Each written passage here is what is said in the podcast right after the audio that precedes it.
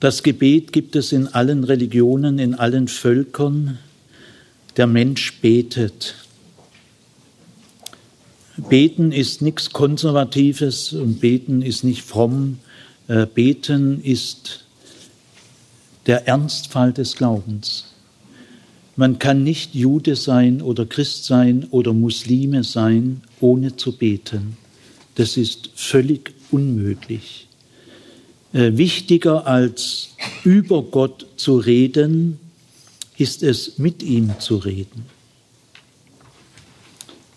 Es gibt eine Dogmatik in deutscher Sprache, es gibt viele Dogmatiken, zurzeit schätze ich mal 10 bis 20 Dogmatiken, äh, meistens für Theologiestudenten geschrieben.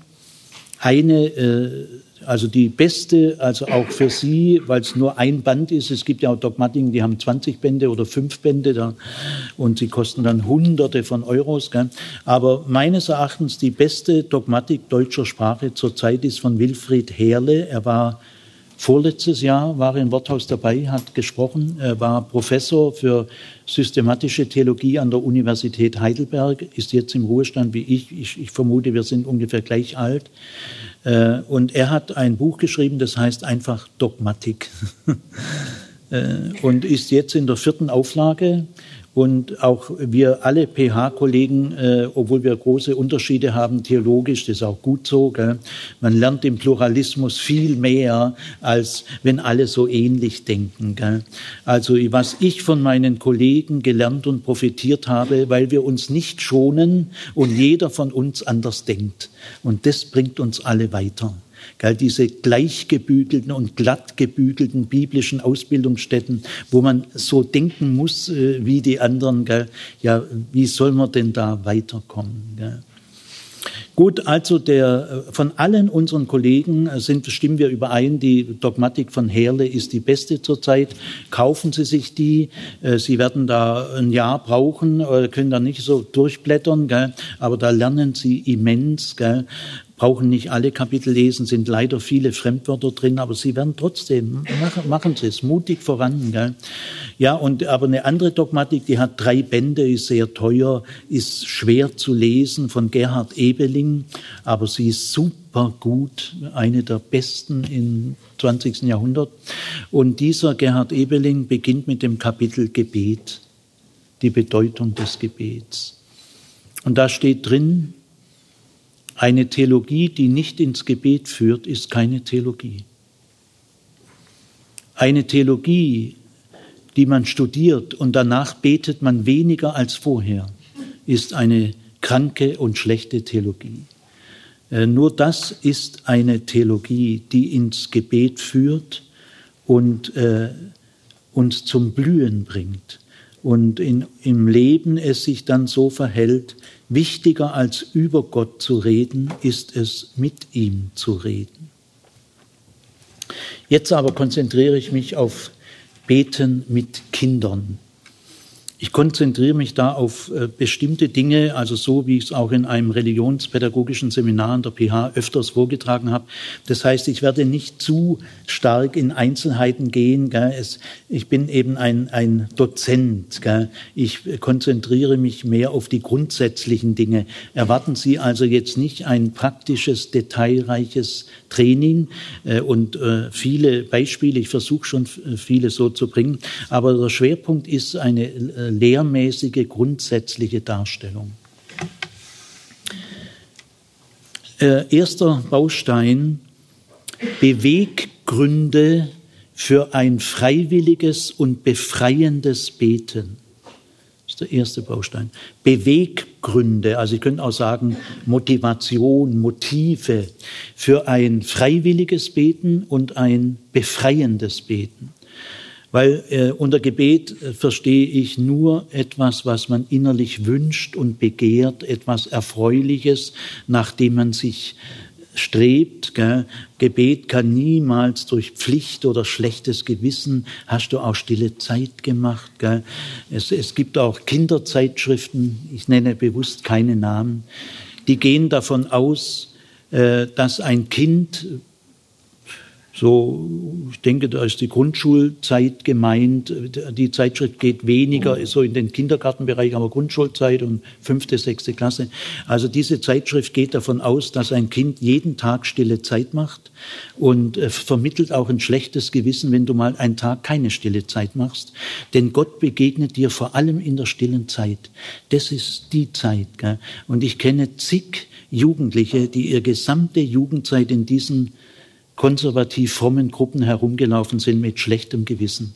Allein weil sie die stille Zeit äh, meistens nicht täglich gemacht haben. Läuft man schon bedrückt rum. Was ist das für ein plumpes Geschäft mit den Schuldgefühlen der Kinder und Jugendlichen?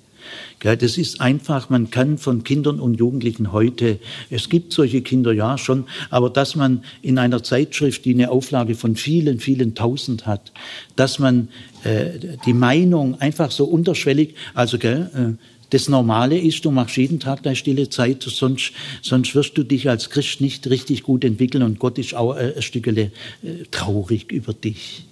Gell? So beginnt diese schleichende Seuche.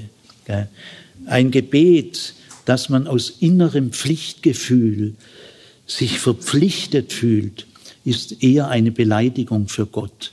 Äh, Martin Luther hat einmal gesagt, die pflichtgemäße Teilnahme am Abendmahl ist eine Beleidigung für Gott. Wir sollen zum Abendmahl gehen aus Lust und Leidenschaft. Und beten, so hat Klaus Douglas ein sehr guter Buchautor in der hessischen Landeskirche, Klaus Douglas, hat ein Buch geschrieben, Beten mit Lust und Leidenschaft. Darüber wird er in Bälde in Stuttgart in den äh, Gospelhaus Gottesdiensten, wo ich engagiert bin, mit engagiert bin, wird er eine Predigt halten. Beten aus Lust und Leidenschaft. Im Islam äh, muss man, wenn man ein anständiger Gott gehorsamer Muslime ist fünfmal beten. Äh, ich bin ein Freund des Islam, habe viele Freunde und Freundinnen, die Muslime sind, habe sehr gute Erfahrungen gemacht. Es gibt natürlich auch die fürchterlichen Verbrecher, Gibt es auch, wollen wir gar nicht groß. Es ist eine Perversion, gell, hat mit Religion ja nichts zu tun. Aber es ist schon ein tiefes Problem und in diesen interreligiösen Seminaren, die ich jetzt fast zehn Jahre lang gemacht habe mit Muslimen, an der PH Ludwigsburg kann man auch islamische Theologie studieren. Es gibt also evangelische Theologie, katholische Theologie und muslimische Theologie. Und wir arbeiten recht eng zusammen, verstehen uns auch ganz gut. Ja, und da äh, haben wir darüber diskutiert, ist es gut, wenn man Pflichtgebet hat. Äh, für den Islam ist es gut. Muslime beten auch außerhalb dieser fünfmal. Das sind dann die freien Gebete, aber sie sind verpflichtet, fünfmal zu beten. Gell? Und ich habe die Muslime gefragt, auch die türkische Dozentin und andere, äh, ja, warum, warum empfindet ihr das richtig so, dass man fünfmal am Tag beten sollte? Gell? Natürlich, wenn man krank ist oder auf Reisen. Es gibt, gibt auch schöne Ausnahmen, aber wenn man kann, soll man es.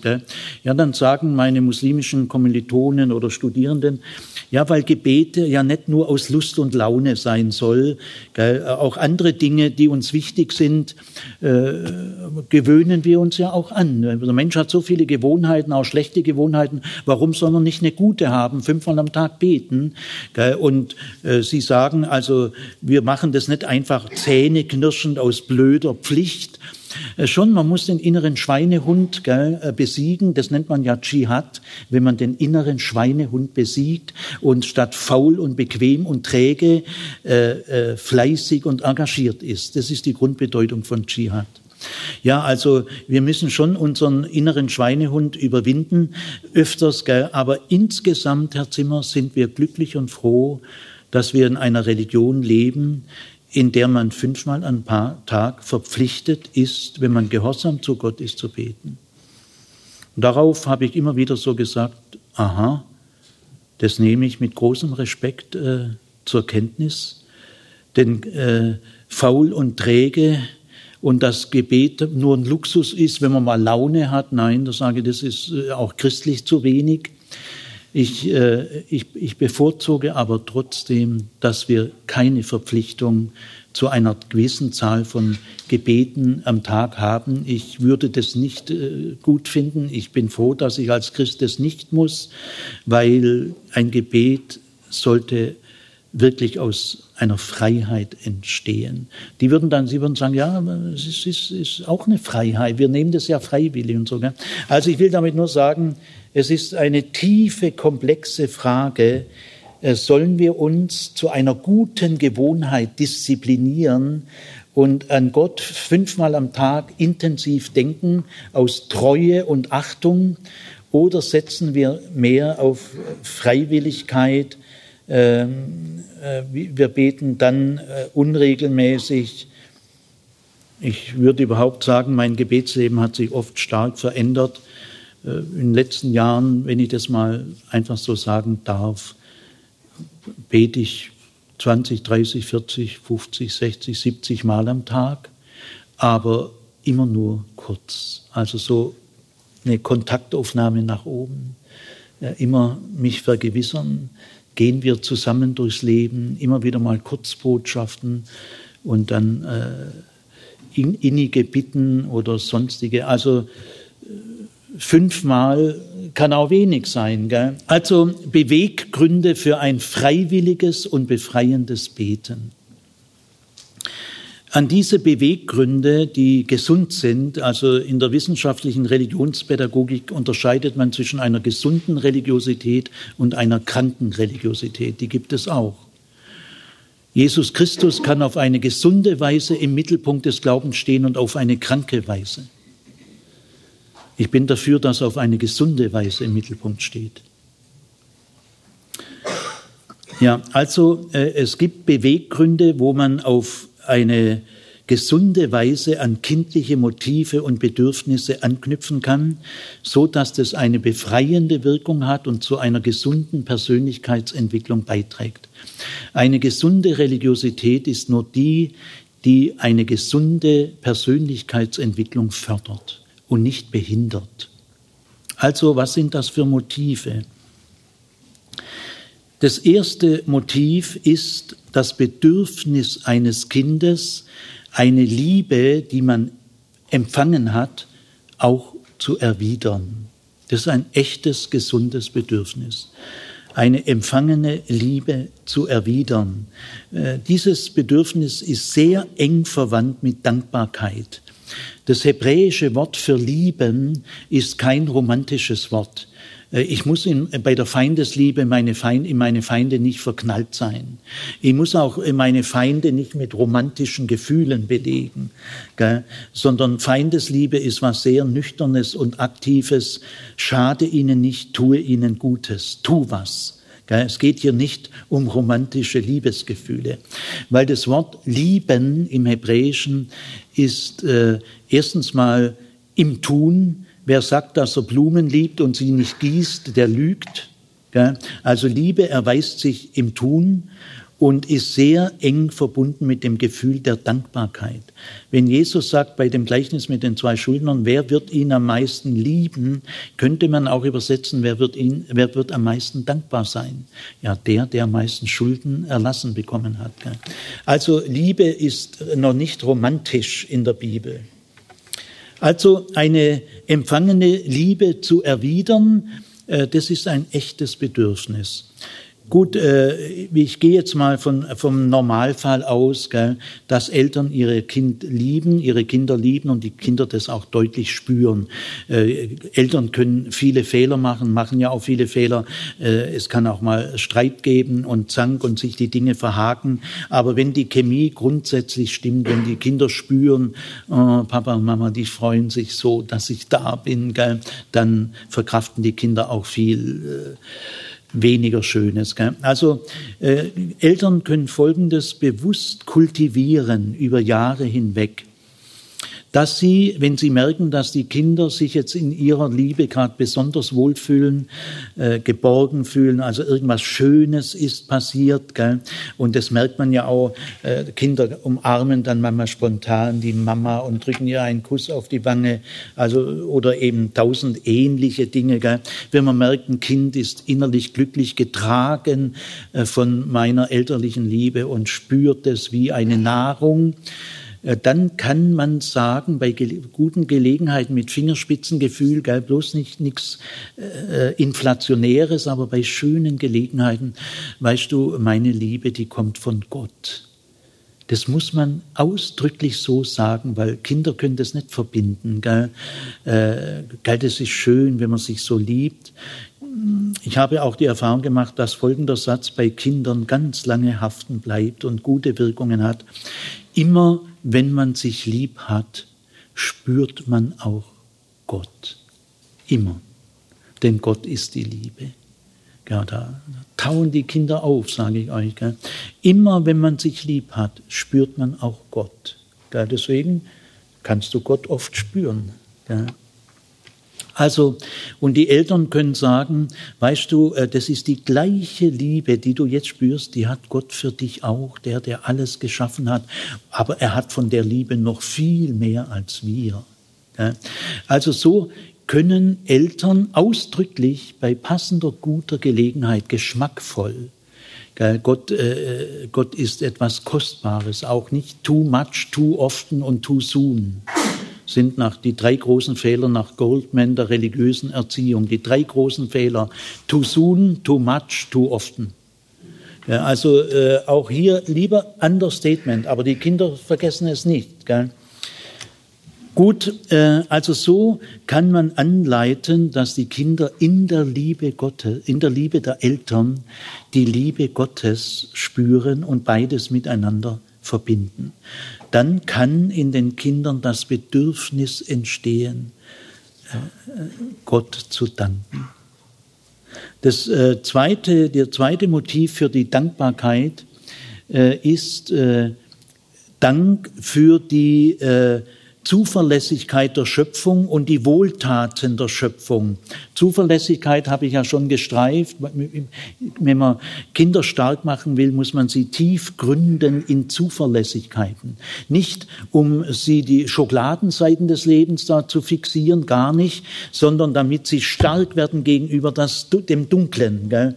Äh, Im Lehrplan in Baden-Württemberg war in den 90er Jahren noch die einzige Geschichte von Adam und Eva war der Sündenfall. Ja, der Garten Eden. Und dann haben wir in der Lehrplankommission gesagt, also das geht nicht.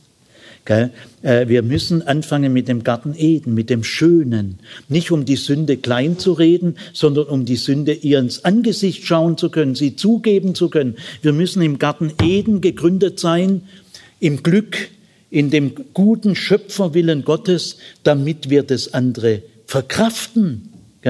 Und deswegen darf man nicht mit der Sünde anfangen. Gell? Diese kinderfeindliche Lehrplanentscheidung, die hat man in Baden-Württemberg durch meinen energischen Einspruch geändert. Bin ich heute noch stolz drauf. Also die Dankbarkeit für die Zuverlässigkeit und Wohltaten der Schöpfung. Die Zuverlässigkeiten habe ich heute Morgen genannt, aber auch die Wohltaten, dass Gott Nährstoffe, Wasser, Sauerstoff, sind prinzipiell für alle Menschen reichlich da. Äh, Gott hat an das alles gedacht. Er, er ist der verlässliche, fürsorgliche Gott. Und da kann in den Kindern eine tiefe Dankbarkeit entstehen und gefördert werden. Und das kann dann zum Gebet führen. Das will ein Kind dann auch ausdrücken. Also der erste Beweggrund ist die Dankbarkeit eine empfangene Liebe zu erwidern, die Liebe der Eltern, die mit Gott eng verbunden ist. Die Eltern haben ihre Liebe von Gott und Gott ist die Quelle jeder Liebe. Gott ist die Quelle allen Gutes. Alles Gute kommt von Gott, alle Liebe kommt von Gott und Dankbarkeit für die Wohltaten und Schönheiten und Zuverlässigkeiten der Schöpfung. Das ist der erste Beweggrund. Der zweite Beweggrund für freiwilliges und befreiendes Beten ist das Bedürfnis der Kinder, einer Bewunderung Ausdruck zu verleihen. Äh, dieses Bedürfnis ist, kann genauso stark sein, also es ist keine Reihenfolge jetzt diese vier Gründe. Die ersten drei sind alle entscheidend und sind, äh, bereichern sich gegenseitig. Man kann nicht sagen, der Grund ist wichtiger wie der. Der zweite Grund also ist, Kinder wollen bewundern. Sie wollen staunen. Kinder wollen verehren.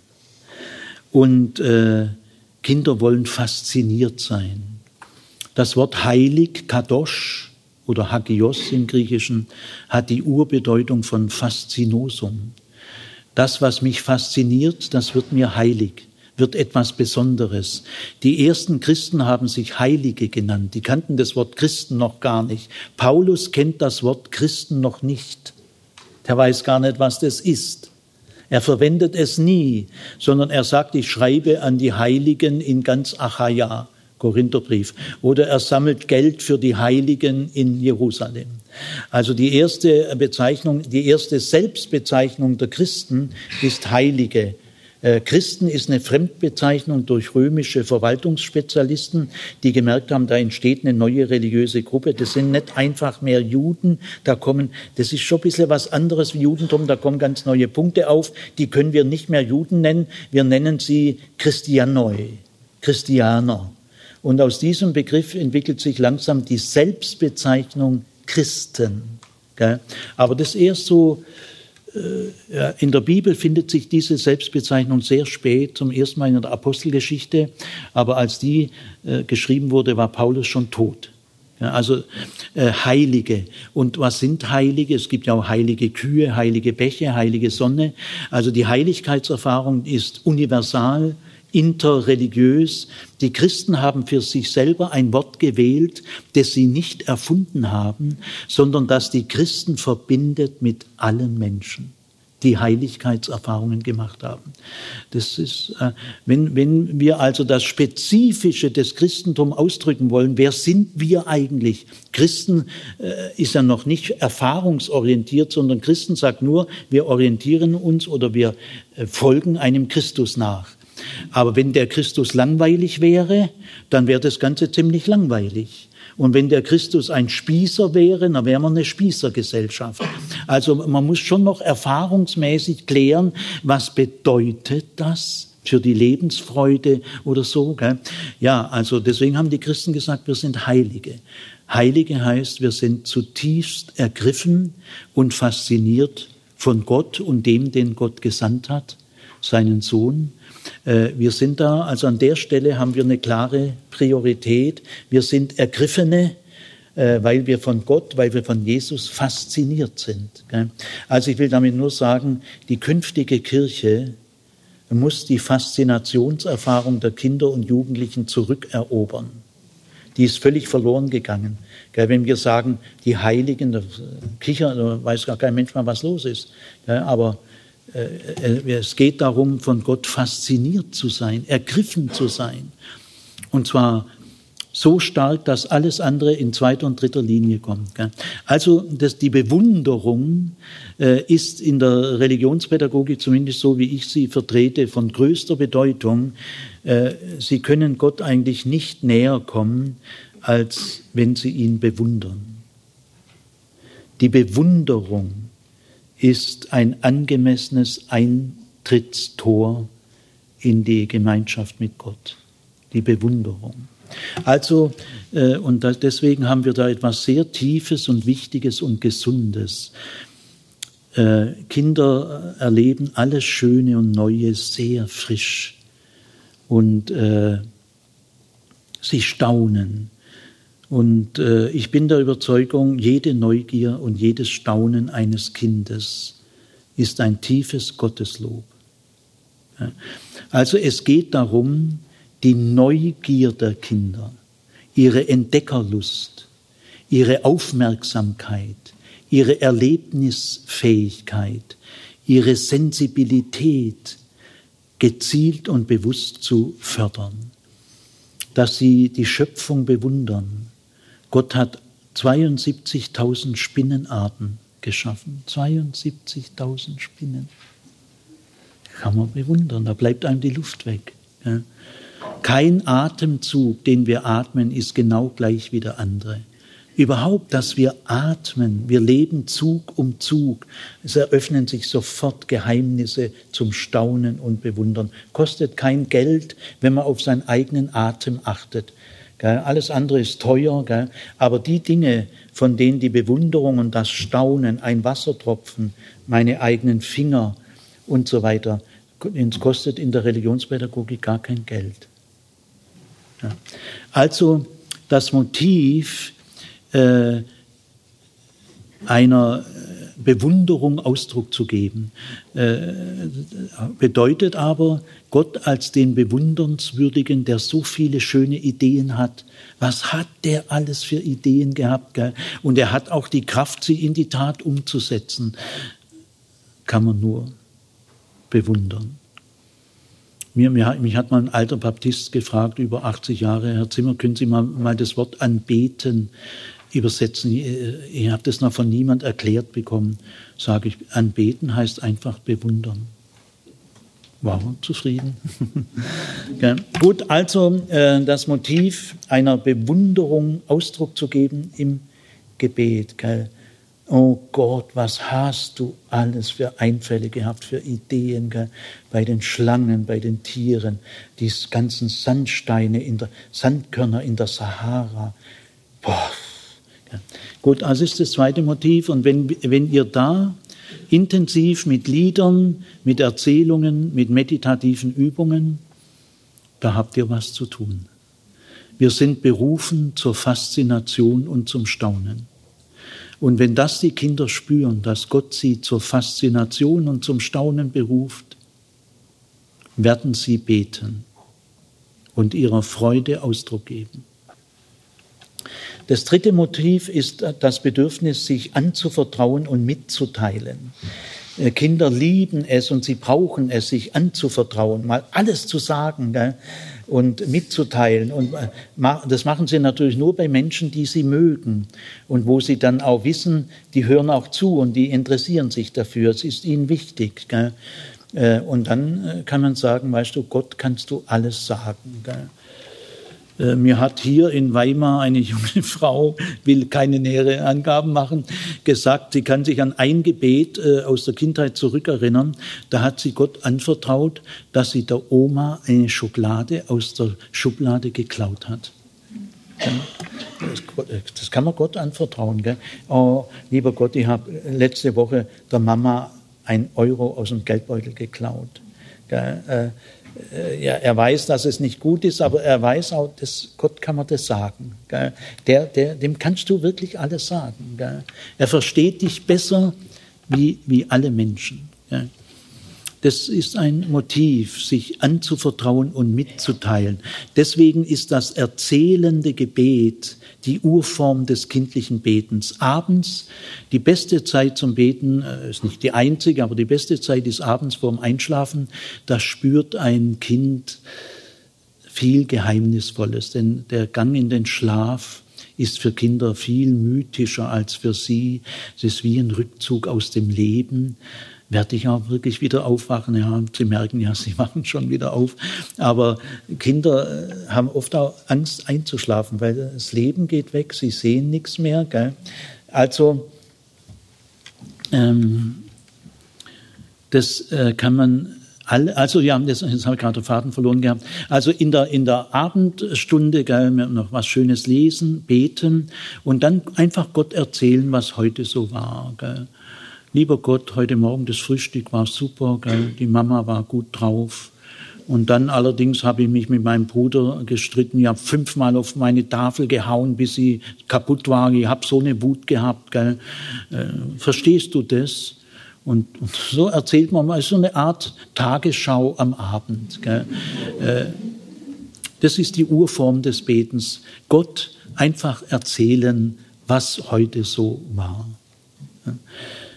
Gut, und das äh, vierte Motiv ist Übereinstimmung mit den Eltern. Kinder werden auch beten, weil Eltern beten. Niemand lernt alleine glauben. Niemand.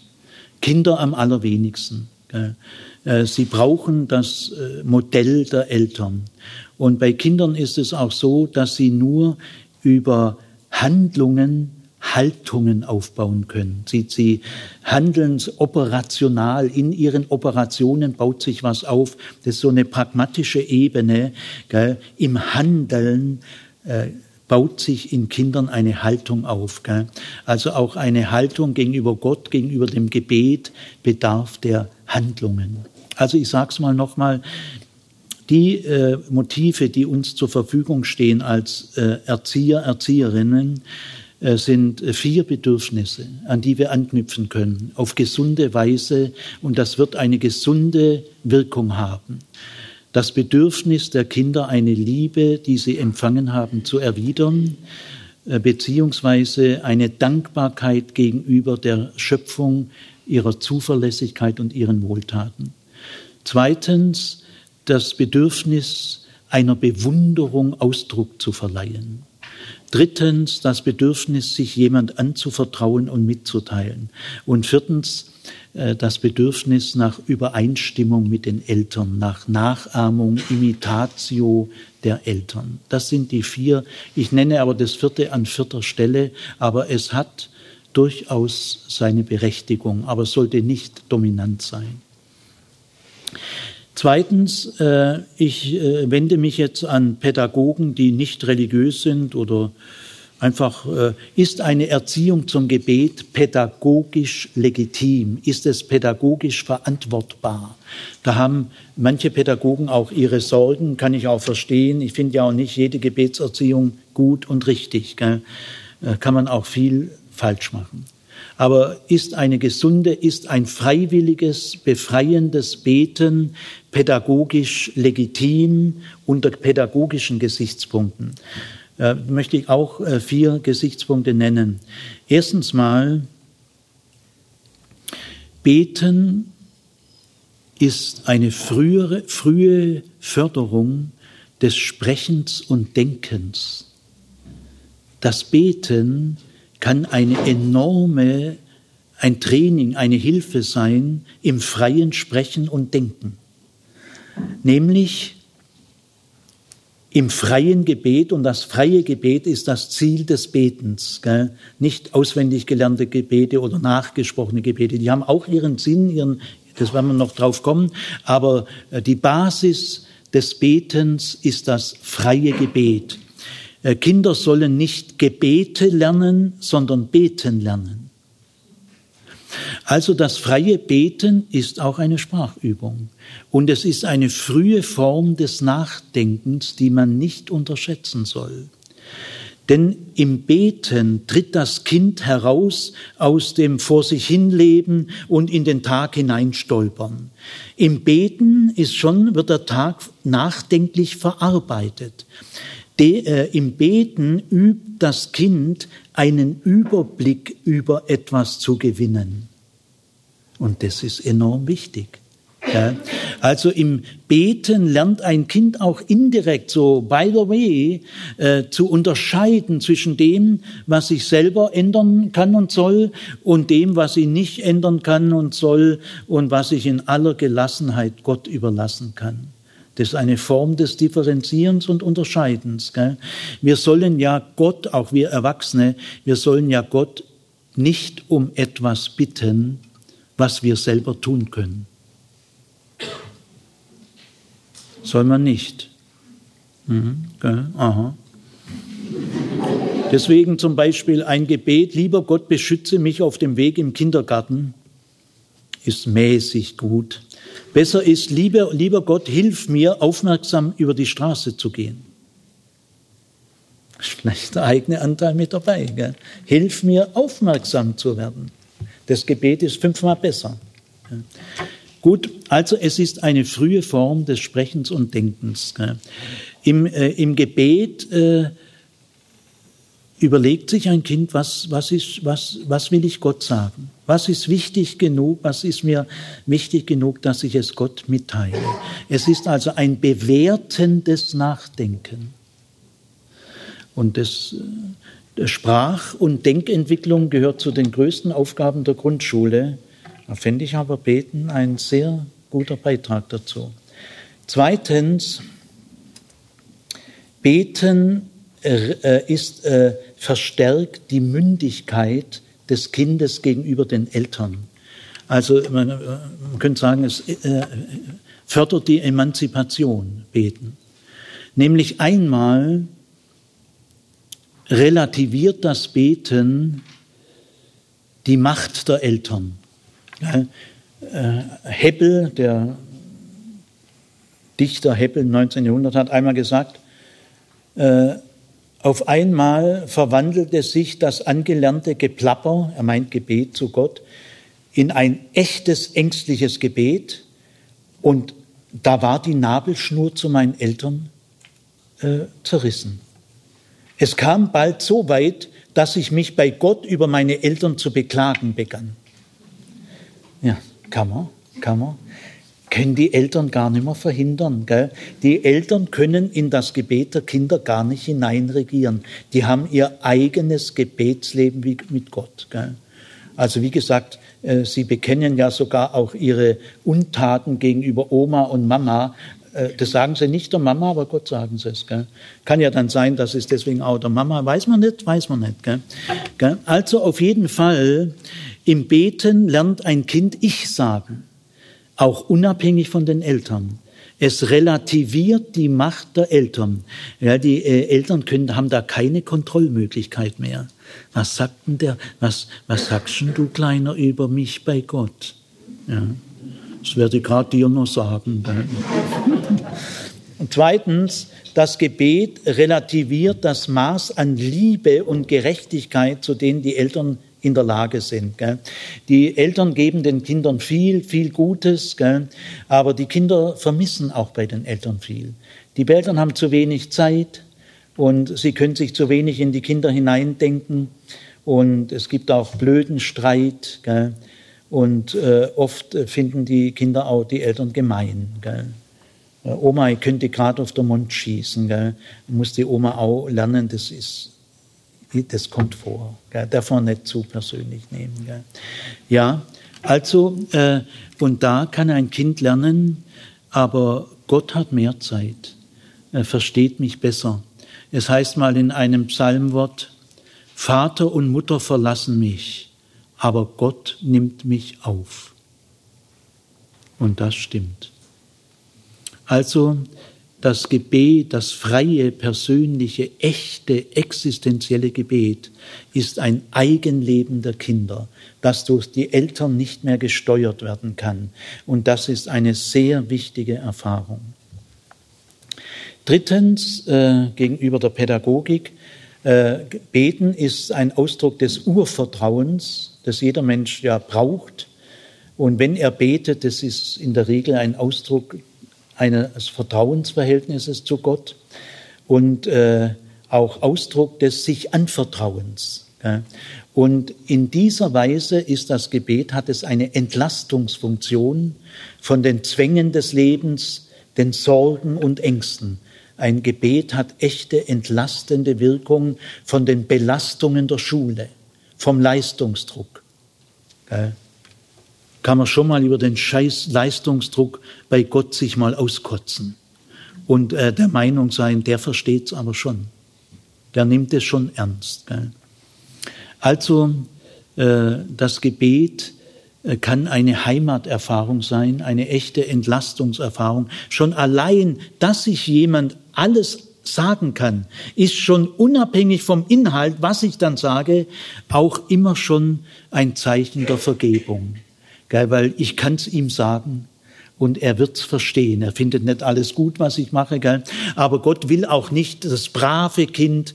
Äh, äh, Gott weiß, dass Kinder auch streiten müssen, dass Kinder auch Wutanfälle kriegen und dass Kinder Angst haben und ihre Eltern anlügen. Äh, Gott äh, liebt nicht nur die braven Kinder, er liebt alle Kinder der Welt. Und äh, vierte äh, pädagogische Das habe ich als Zustimmung interpretiert. Die vierte ist wieder auch eine gewisse Gewöhnung zum Gebet, ist pädagogisch verantwortbar. äh, wenn man es nicht übertreibt. Also es ist immer eine Frage vom gesunden Maß.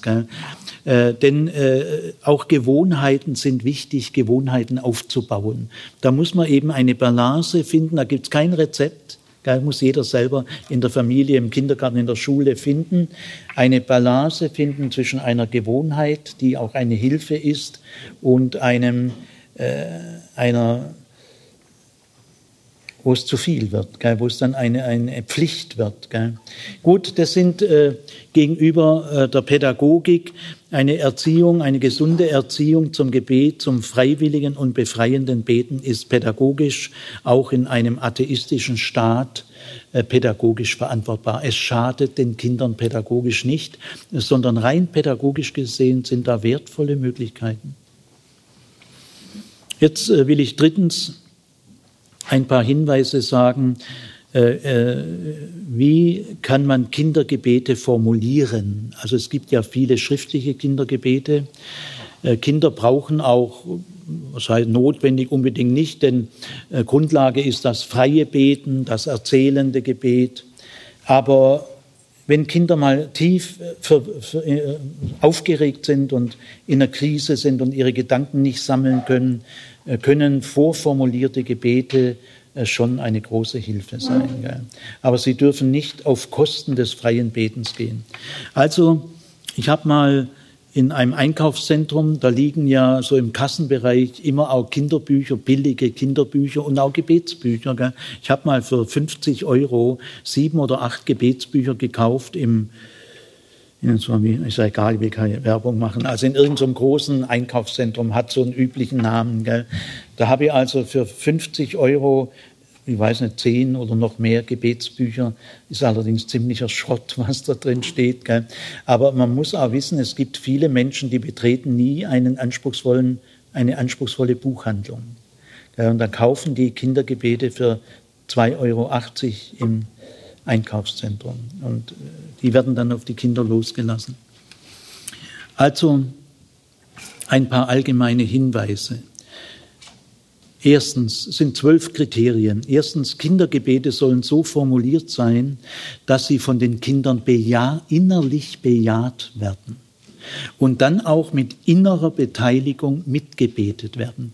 Kindergebete, die, in, die Kinder innerlich blöd finden und komisch finden, was soll das bringen? Gell? Also äh, sie müssen eine Sprache haben, wo die Kinder innerlich bejahen und auch verstehen. Gell? Gut, äh, äh, wie, was bedeutet das? Äh, Kinder müssen die Wörter in dem Gebet verstehen. Natürlich, es gibt aus Vater Unser und der Psalm 23, bin ich durchaus auch dafür, dass Grundschulkinder das Vater Unser lernen und den 23. Psalm. Aber das, da muss man auch jedes Wort dann mit den Kindern erklären, was damit gemeint ist. Gell? Man kann diese Wörter, diese biblischen Vokabeln mit den Kindern lernen wie Englischvokabeln. Und wenn sie dann alles verstehen, beten sie das auch natürlich viel lieber. Gell?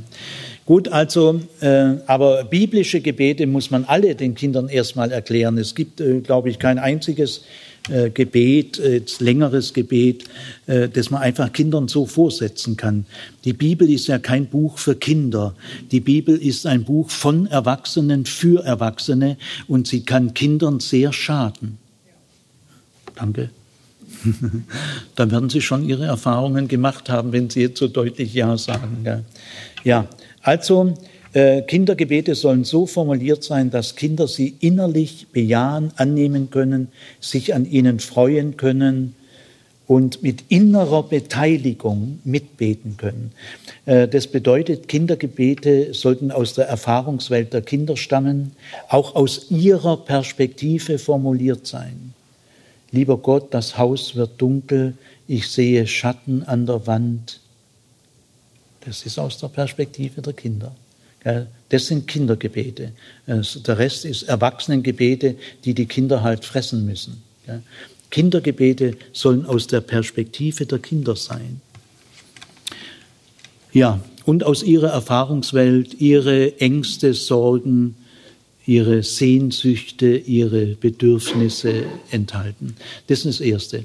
Zweitens, Kindergebete sollen zwar von der Erfahrungswelt der Kinder ausgehen, aber sie sollen nicht bei ihnen stehen bleiben. Dass es immer nur um das Kind und die Geschwister und Papa und Mama und dann vielleicht noch die Oma und dann vielleicht noch die Nachbarn. Nein, auch der weltweite Horizont. Man kann in Gebeten Bildung vermitteln in vorformulierten Gebeten. Man kann in Gebeten den Horizont der Kinder erweitern, aber man sollte immer von ihm ausgehen. Aber man sollte auch Industrie und Technik und den sozialen Bereich in Gebete einfließen lassen. Nicht immer nur Kuh und Pferd und äh, Bauernhof. Ja. Also äh, äh, Kindergebete sollen von der Erfahrungswelt der Kinder ausgehen, aber sie behutsam auch erweitern und Dinge ins Blickfeld rücken, an die die Kinder von sich aus nicht denken. Drittens, Kindergebete sollen so formuliert sein, dass sie auch vor dem Gewissen der Erwachsenen wahr sind und vor dem christlichen Glauben. Gell? Äh, lieber Gott, du gibst zu essen allen Menschen in der Welt. Stimmt doch gar nicht. Also kann man doch nicht, das ist ein Satz aus dem Kindergebet, gell? da kann man nur als Erwachsener sagen, das ist eine Schundliteratur. Also Gebete äh, müssen vor dem Gewissen der Erwachsenen und des christlichen Glaubens wahr sein. Dann ähm, Gebete für Kinder sollten so formuliert sein, dass ein Kind in seiner Selbstwertschätzung, in seiner Selbstannahme gestärkt und gefördert wird und nicht die Kleinheit und schwach, ich bin ein schwaches Kind und ich kann ja, das ohne dich kann ich sowieso gar, und diese ganze, äh, also ein Kind soll hier nicht als arm und klein und schwach in den Gebeten dargestellt werden, äh, sondern äh, das muss man vermeiden, gell? dass Kinder sich selber gerne akzeptieren im jetzigen Stadium, was sie schon als Zwei-, Dreijährige alles können, gell? dass Gott nicht zum Strohhalm wird. Dann äh, die Allgegenwart, die Gegenwart Gottes soll in Kindergebeten nicht bedrohlich geschildert werden, sondern beschützend. Gell? Auch nicht Gott sieht alles, auch was du unter der Bettdecke machst und so weiter. Äh, diese Kon Gott ist kein Kontrolleur und kein Polizist.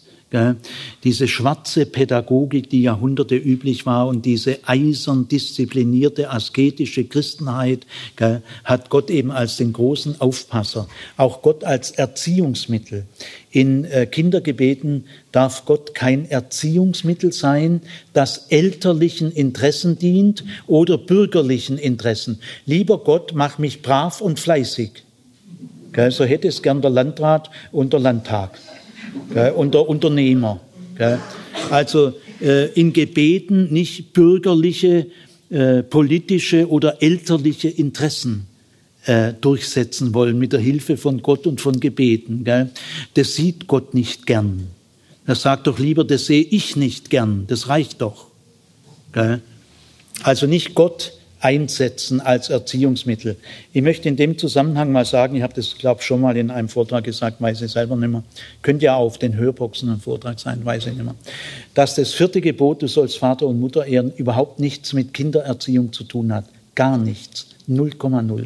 Bibelmanipulation gell, in, in bester Absicht. Gell. Und in Jahrhunderten der Kirche, mir hat mal ein traditioneller Theologe gesagt, will keinen Namen nennen, Herr Zimmer, was 2000 Jahre lang richtig war, kann doch heute nicht falsch sein. Sage doch. Zum Beispiel, dass man das vierte Gebot jahrhundertelang äh, für elterliche Interessen missbraucht hat. Auch die Judenfeindschaft geht 2000 Jahre lang, ist aber falsch. Oder die Ketzer, der Umgang mit Inquisitionen und Ketzern. Es gibt durchaus viele Dinge, die 2000 Jahre lang Tradition waren. Es ist aber eine schlechte Tradition. Also die, äh, das vierte Gebot, wie alle Gebote, sind an erwachsene Männer gerichtet. Ursprünglich sind die zehn Gebote nur an Männer gerichtet, weil das Du ist immer das gleiche Du. Und im zehnten Gebot heißt es, du sollst dich nicht lassen Gelüsten deines, deiner nächsten Frau. Da ist keine lesbische Beziehung gemeint, sondern ein Mann soll sie einer Frau nicht gelüsten. Also ist es ein Mann und das gilt für alle anderen Gebote auch. Ich will damit nicht sagen, weil im Judentum sagt man, äh, die Gebote gelten nur den Männern, weil sie nur äh, über ihre freie Zeit verfügen können. Frauen sind ja äh, im Dienst der Männer, er ist der Hausherr und die Frau steht unter ihm, also kann die Frau gar nicht über ihre Zeit frei verfügen. Und deswegen die Verbote äh, schon eher, aber jetzt sagen wir mal, die zehn Gebote richten sich ursprünglich wirklich nur an erwachsene Männer die auch Grundbesitz haben. Du sollst sie nicht lassen, Gelüsten deines nächsten Hof, Esel, Rind. Ja, dann muss der nächste einen Hof und einen Rind und einen Esel haben. Das heißt, die zehn Gebote setzen eine wirtschaftlich stabile Zeit voraus. Was in den Geboten völlig fehlt, ist, brich den Hungrigen dein Brot. Das wäre mal ein positives Gebot. Die zehn Gebote sind ja nur eine Vermeidungsethik. Tu das nicht, tu das nicht und tu das nicht. Das kann ja nicht mehr sein als eine Minimalethik. Allerdings ist es auch wichtig. Die zehn Gebote sind schon äh, wichtig als Minimalethik. Also die und jene Dinge, die solltest du vermeiden. Aber was solltest du tun? Ja, bei Vater und Mutter ist es positiv, aber die nächsten sind negativ. Also auf jeden Fall, du sollst Vater und Mutter ehren, richtet sich an erwachsene Männer, die ihre 70, 80 Jahre alten Väter und Mütter jetzt bitte ehren sollen. Denn in einer antiken Gesellschaft haben die alten Menschen keine Versicherung, äh, äh, es gibt keine Rente oder sowas. Gell? Sie, sie hängen voll als Last an den erwachsenen Kindern. Und in wirtschaftlich schwierigen Zeiten, Notzeiten, konnten die alten Menschen eine echte Belastung sein. Und dann ist man nimmer ganz so freundlich zu seiner 80-jährigen Mutter im Orient.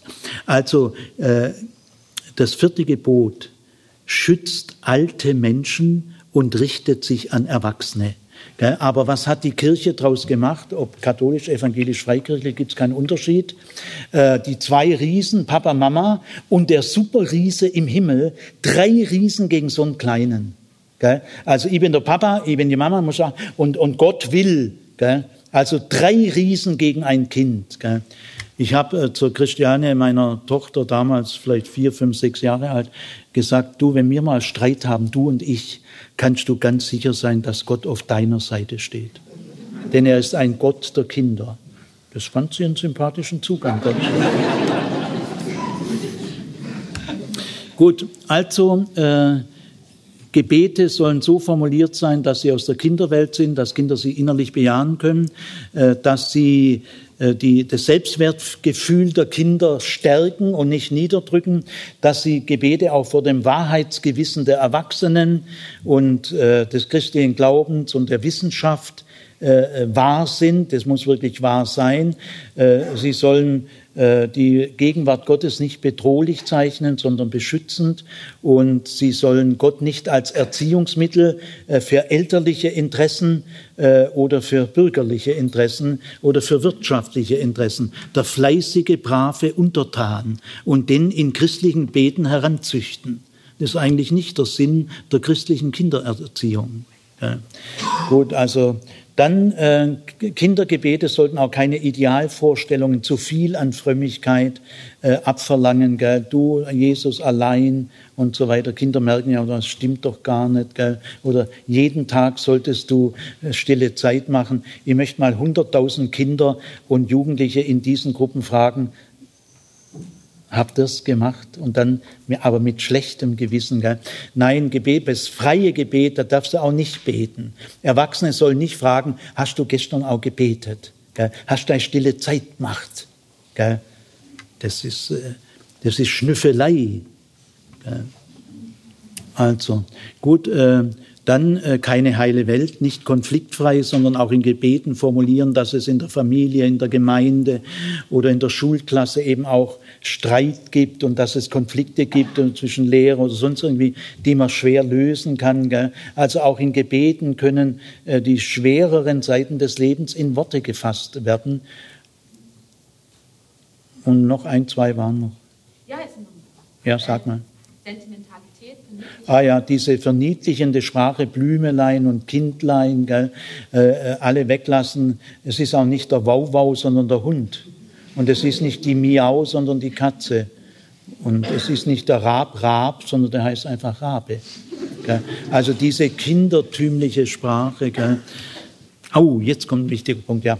Äh, Zeichen einer nicht guten Gebetserziehung ist, wenn gereimte Gebete überwiegen.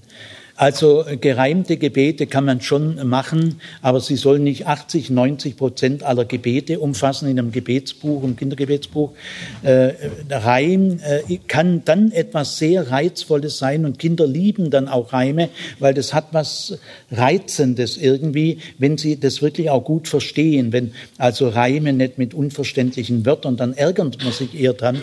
Also Reime äh, können schon sein, denn sie machen Kindern auch Spaß. Man kann sich's besser merken.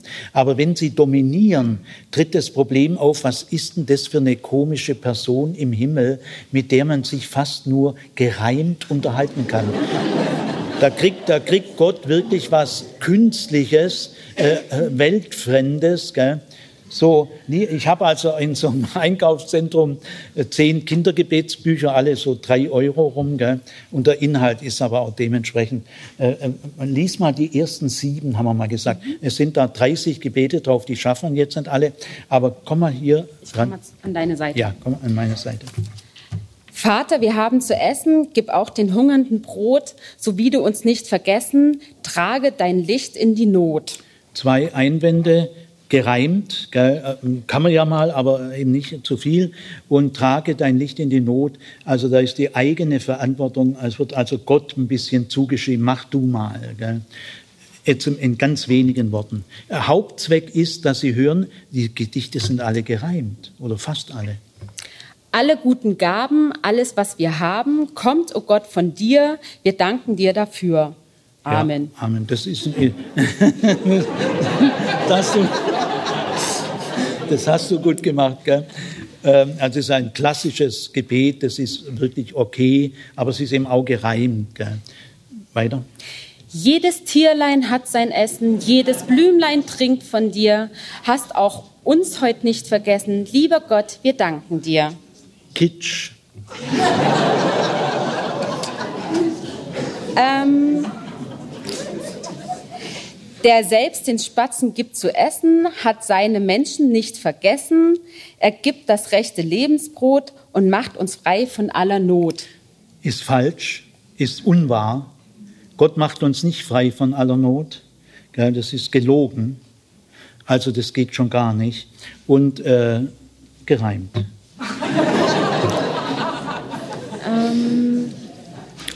Gott, mein Freund, ich komme zu dir, ich weiß, du kannst mich hören. Gott, mein Freund, sei du bei mir, dich darf ich immer stören.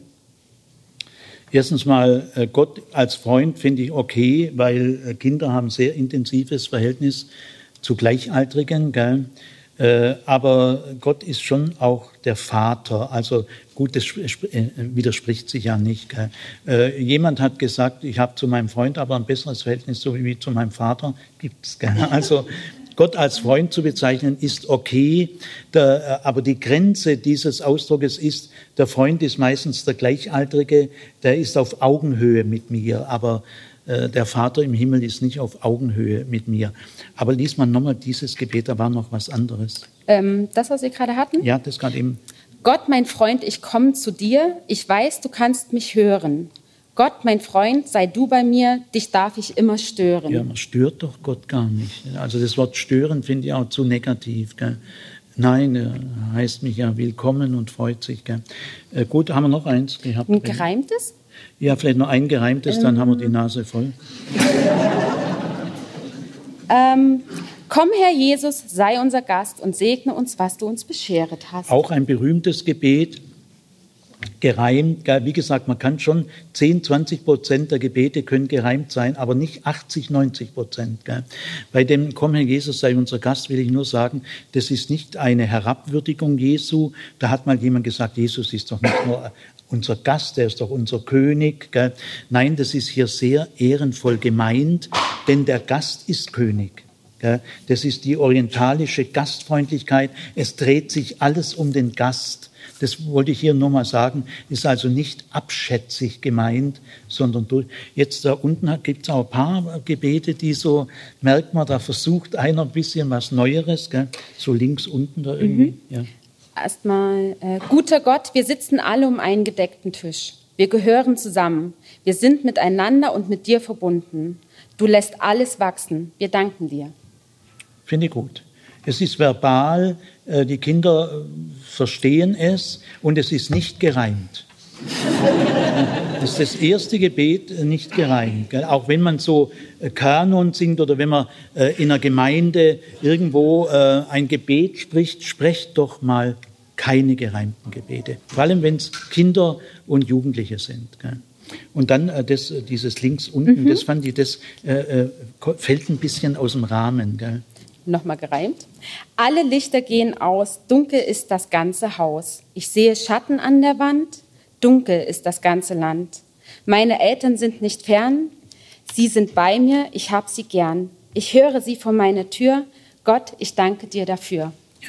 Ist zwar gereimt, aber gut. Gibt's auch.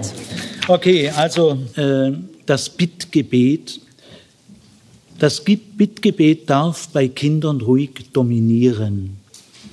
Äh, wir können nicht so weit gehen zu sagen, Bittgebete sind alle irgendwie leicht egoistisch, immer so meine Wünsche, gell?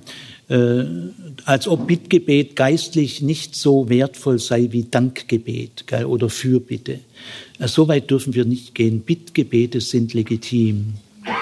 Karl Barth, der große Theologe, hat am Ende eines Dogmatikbandes. Seine Dogmatik hat über 20, ja, also in der Urfassung, glaube ich, über zwölf Bände. Ja, und da sagt er am Ende eines Bandes, äh, der Mensch kann nichts Höheres und Würdevolleres tun, als Gott zu bitten.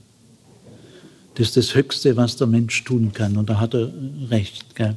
Also das Vaterunser sind nur Bittgebete. Gell? Also äh, Lobpreis in allen Ehren, Lobpreis ist okay, aber äh, Bittgebete sind schon legitim und Fürbitte auch. Gell.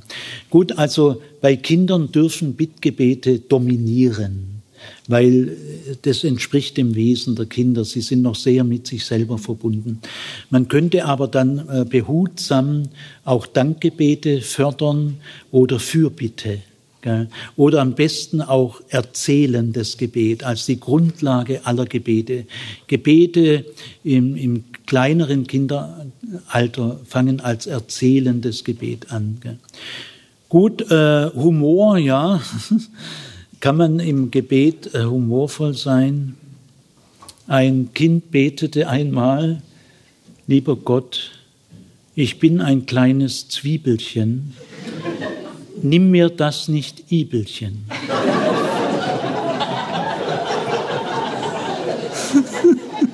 das fand ich auch wirklich wieder erstaunlich, gell? so frühe literarische Begabungen. Ja, oder mehr Galgenhumor. Ein Soldat betete in Verdun, Gott, wenn es dich gibt, errette wenn du es kannst, meine Seele, wenn ich eine habe. Das ist mehr schwarzer Humor. Gell? Also äh, man kann schon versuchen, Herr Julia, du hast, glaube ich, ein Gebet, wo... Ja. Hum, ja äh, Gott, ich habe was verloren. Nimm mich nicht bei meinen Ohren. Gib mir eine Hundenase oder gib mir Katzenaugen, die am allerbesten taugen, wenn man etwas suchen muss. Lass mich finden. Danke. Schluss. Gut, also ist auch so ein Beispiel, das Kinder lesen sollen, dass der Humor, der Humor auch nicht unbedingt verboten ist. Jetzt, äh, ich schließe mit folgendem Baustein. Äh, kindliches Beten hat auch bestimmte Gefährdungen, äh, vor allem drei Gefährdungen. Äh, da sind Kinder schneller dabei, als wir Erwachsene denken. Gell? Also äh, erste Gefährdung ist die magische Gefährdung dass man äh, das Gebet magisch versteht. Kinder leben noch äh, in einem gewissen magischen Alter. Äh, wenn man das so ausdrücken will, ist natürlich eine Erwachsenensprache. Gell? Ähm, finde es nicht gut, wenn die Erwachsenen mit ihren Begriffen das bezeichnen. Aber jetzt mal bei dem magischen, äh, die magische Fixierung ist eine Gefährdung kindlichen Betens. Und zwar, was versteht man unter Magie? Gell? Äh, magisch meint, dass ein Mensch in einer Religion der Überzeugung ist, wenn ich einen bestimmten Ablauf technisch genau so mache, dann funktioniert's. Also ich muss siebenmal rechts rumgehen, dreimal links rumgehen, dann in der Mitte eine Kerze anzünden und dann zweimal sagen Abacadabra. Dann funktioniert's. Das ist magisch. Also magisch meint, dass ich technische Möglichkeiten habe, auf die Götter, auf das Jenseits Einfluss zu nehmen, indem ich ganz genau den Ablauf mache. Und weil äh, Kinder Rituale lieben und auch Sicherheit, äh, Stabilität schätzen, gell, äh, kann es beim Gebet dazu sein, dazu kommen, dass ein Kind denkt, ich habe mal in einem Fall, dass immer, wenn sie äh, im Bett liegt, links liegt und auf diese Stelle, da auf dieses Bild guckt, da war das Kind dann wirken die Gebete besonders gut. Also da wären Erwachsene gar nicht drauf gekommen. Gell? Also in einer bestimmten Körperhaltung oder äh, wenn ich bestimmte Worte sage oder äh, ein bestimmtes Ritual, Kerze anzünden. Gell? Also das kann in solche düsteren Bereiche gehen, dass man dann meint, daran liegt es. Gell? Äh, da ist theologische Aufklärung einfach wichtig durch die Erwachsenen. Wir können keinen Einfluss auf Gott nehmen. Wir können Gott schon bitten und er nimmt unsere Bitten ernst, aber wir können Gott auch durch unsere Bitten nicht einfach fernsteuern. Äh, wir haben keine Macht über Gott. Wir können Gott nicht zwingen. Äh, wir brauchen das auch gar nicht. Ist gar nicht nötig.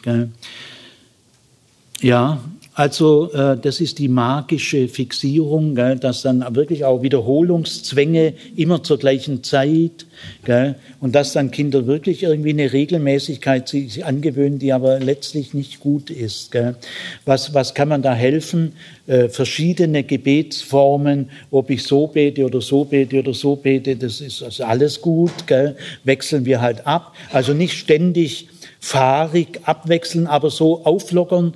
Die Christenheit hat eine Fülle, eine Vielfalt von Gebetsformen und die dürfen wir schon nutzen. Dass ein Kind spürt, man kann so, man kann im Liegen beten, im Sitzen beten, im Stehen beten, man kann im Bett beten, im Freien beten, in der Haltung, in der Haltung. Darauf kommt es nicht entscheidend an. Und äh, wir können äh, Gott nicht, äh, weil Kinder haben auch so Allmachts-, Omnipotenzfantasien, dass sie meinen, ich will ja doch mal sehen, ob ich meinen Papa nicht rumkriege. Und wenn ich da 17 Mal so schreie, dann lässt er schon nach. Also, dass ich da Gott auch windelweich, da ihm halt da mal diese Regel genau ein. Also, da kann auch wirklich so ein sturer, kindlicher Machtwille mitspielen. Muss man ein bisschen beobachten. Ist selten, aber kommt vor. Das zweite, die zweite äh, Fixierung ist äh, die Wunsch- und Triebfixierung. Gell? Also äh, Gebet ist die Maschine, wie ich meine Wünsche an Gott bringe und äh, ich möchte die Skischuhe und ich möchte das und das. Gell? Da wird also äh, das Gebet auch ein Mittel zum Zweck wegen der egoistischen Wünsche. Da muss man schon sagen, Gebetserhörung ist nicht das gleiche wie Wunscherfüllung. Auch wir Eltern, wenn wir die Bitten unserer Kinder ernst nehmen, können wir sie nicht immer erfüllen, auch um des Kindes willen. Also man muss schon Kindern sehr früh sagen, Gebete werden nicht einfach so erfüllt, wie du es meinst. Gell? Äh, Jesus betet mal im Garten Gethsemane und äh, bittet Gott, lass diesen Kelch an mir vorübergehen, aber dann endet das Gebet, aber nicht wie ich will, sondern wie du willst. Und dieser Satz muss unter jedem christlichen Gebet stehen können. Sie müssen jedes christliche Gebet abschließen können mit dem Satz, aber nicht wie ich will, sondern wie du willst. Wenn der Satz zu Ihrem Gebet nicht mehr gut passt, ist das Gebet nicht gut. Also, dass äh, Kinder eine Wunsch- und Triebbefriedigung übers Gebet wollen. Da muss man auch sagen, Gott ist kein Wunschautomat, und äh, kein Selbstbedienungsladen. Und wir fördern das erzählende Gebet, weil da merkt man einfach, dass man überhaupt bei Gott ist und mit ihm reden kann. Schon unser Zusammensein ist schön. Man muss nicht dauernd Wünsche haben. Gell? Und äh, die dritte Gefährdung ist Gebet als Pflicht, das durch schlechtes Gewissen erzeugt wird. Betest du auch regelmäßig, dann sonst ist Gott traurig über dich. Gell? Äh, hast du gebetet? Gell? Äh, Gebet wird zur Pflicht und zur Leistung. Und da ist auch Aufklärung nötig, das will Gott gar nicht. Er will, dass wir aus Lust und Liebe kommen. Mir fällt zum Schluss ein Beispiel ein, das ich Ihnen erzählen will. Ich war mal Direktor einer Fachakademie in Schweinfurt. Eine Fachakademie in Schweinfurt ist so etwas wie eine Fachschule für Sozialpädagogik, ist ein bisschen höherwertig, aber im Großen und Ganzen ungefähr gleich. Wir bildeten also Erzieher, Erzieherinnen, aber auch Heimerzieher und so weiter aus. Gell?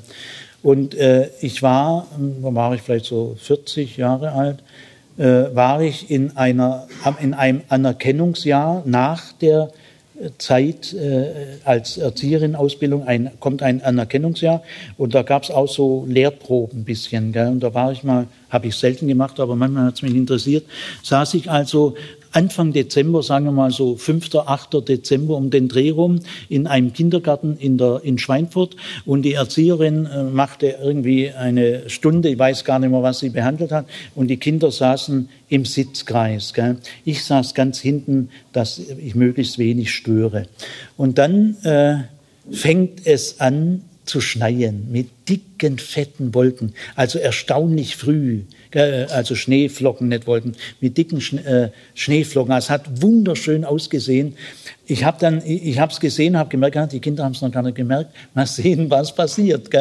Ein Kind sieht es, interessiert sich überhaupt nicht, was die da vorne macht. Gell? Es, äh, äh, andere Kinder sehen es auch. Die ersten Kinder gehen einfach an die, das ist so eine ganz breite Fensterscheibe, wie ja Kindergärten an einer Wand haben die ja eine riesige Scheibe, gell, die ganze Wand. Alle Kinder stehen auf, äh, die Erzieherin ist allein und quetschen ihre Nasen an das und gucken diese Schneeflocken an. Es ist ein Augenblick der Faszination. Jetzt steht die Erzieherin auf, geht auch ans Fenster, guckt sich die Schneeflocken an und sagt, lieber Gott, ist das schön. Bin ich anschließend zu ihr hin, Sie haben eine Eins wegen diesem Satz. Die restliche Stunde ist mir schnurzegal, aber Sie haben einen Augenblick der Faszination ausdrücklich mit Gott in Verbindung gebracht. Schöner geht's nicht mehr. Kann mehr bringen als drei Milliarden runtergeleierte Tischgebete. Ja. Also bringen Sie doch bei entsprechenden Situationen des, der tiefen Faszination Gott ins Spiel. Jedes Erlebnis des Schönen kann zu einem Hinweis werden zu dem, der das Schöne schuf.